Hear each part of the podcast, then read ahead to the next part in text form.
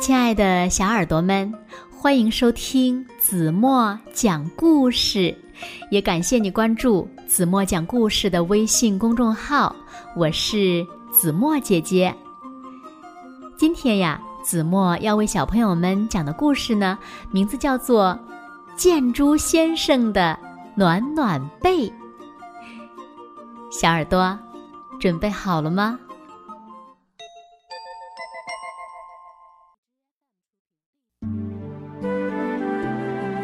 天，森林里建筑先生的被子店开张了。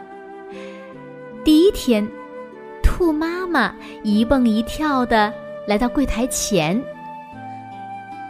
建筑先生，天好冷呀！兔宝宝们昨晚一夜都没睡好，该怎么办呢？兔妈妈一脸焦急的问：“兔大姐，你找对地方了。天冷，盖我店里的被子就暖和了。”建筑先生热情的接待道：“但是，我原以为只生两三只的，啊。”却一窝生了八只，而我的钱只够买两张被子。兔妈妈一脸为难。孩子保暖睡好才是最重要的，拿着吧。建筑先生拿出八张小花被，大方地说：“哎呀，这怎么行呢？你会亏本的。”兔妈妈推却说：“不亏，以后有空呀，我还会常到兔子胡萝卜园做客呢。”建筑先生递过被子，幽默地说：“啊这是一张人情味十足的被子，谢谢您。”兔妈妈交了钱，欢欢喜喜的拿着被子离开了。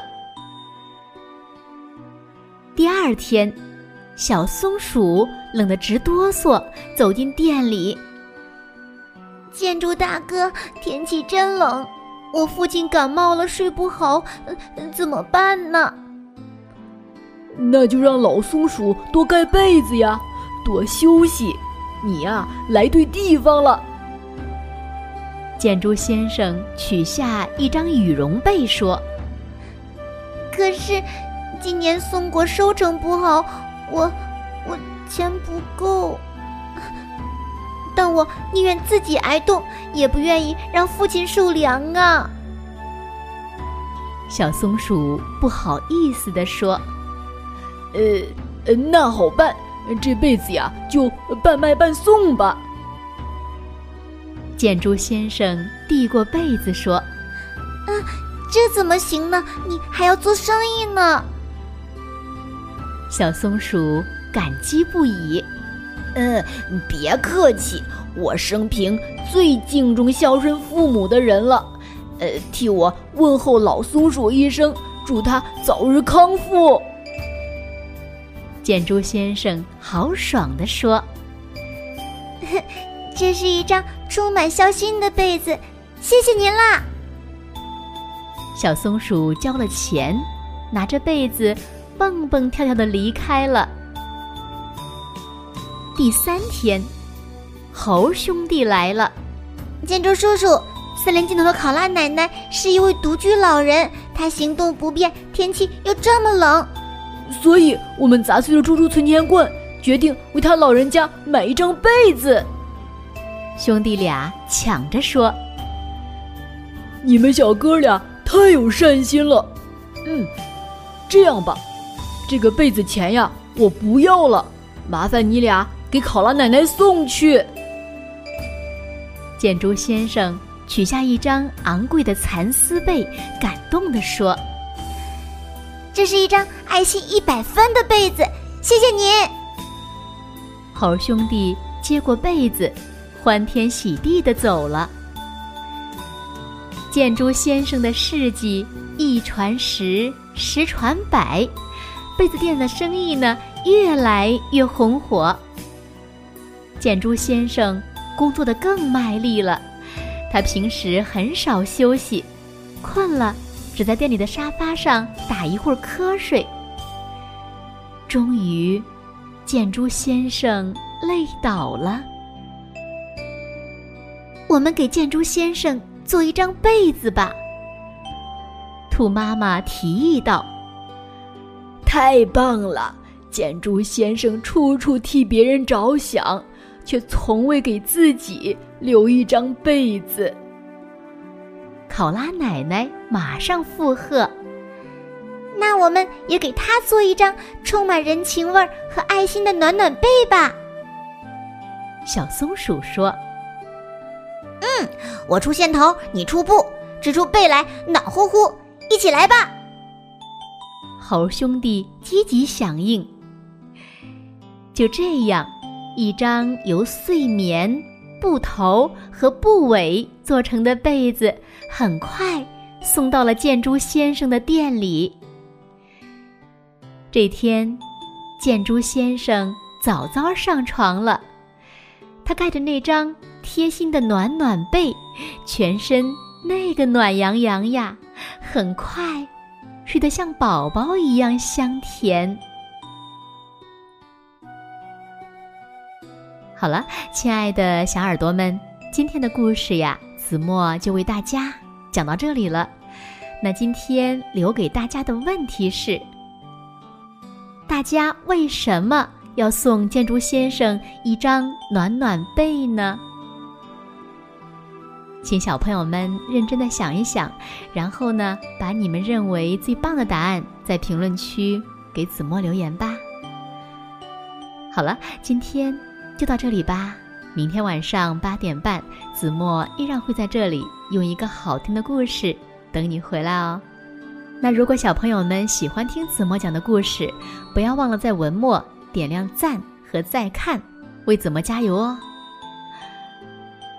现在，睡觉时间到了，请小朋友们轻轻地闭上眼睛，一起进入甜蜜的梦乡了。完了。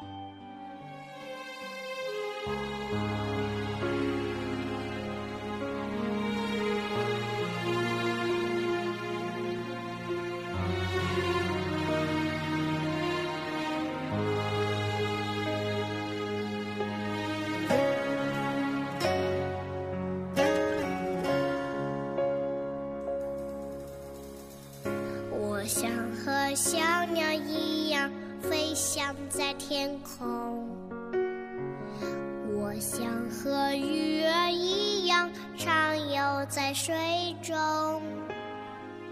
可我看见天空变得灰蒙蒙，浑浊的水呀，让鱼儿无影无踪。都说小孩子是假。心果，都说小朋友是祖国的花朵。我希望明天能看见金色的太阳，快乐的学习，健康的成长。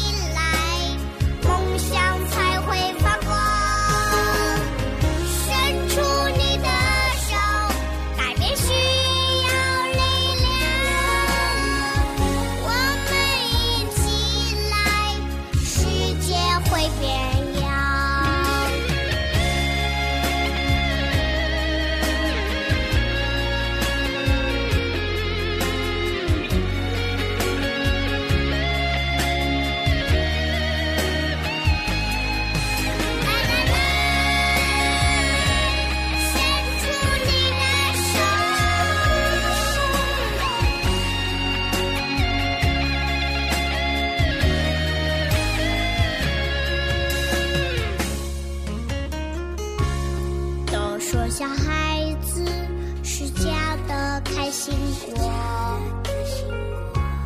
都说小朋友是祖国的花朵。我希望明天能看见金色的太阳，快乐的学习。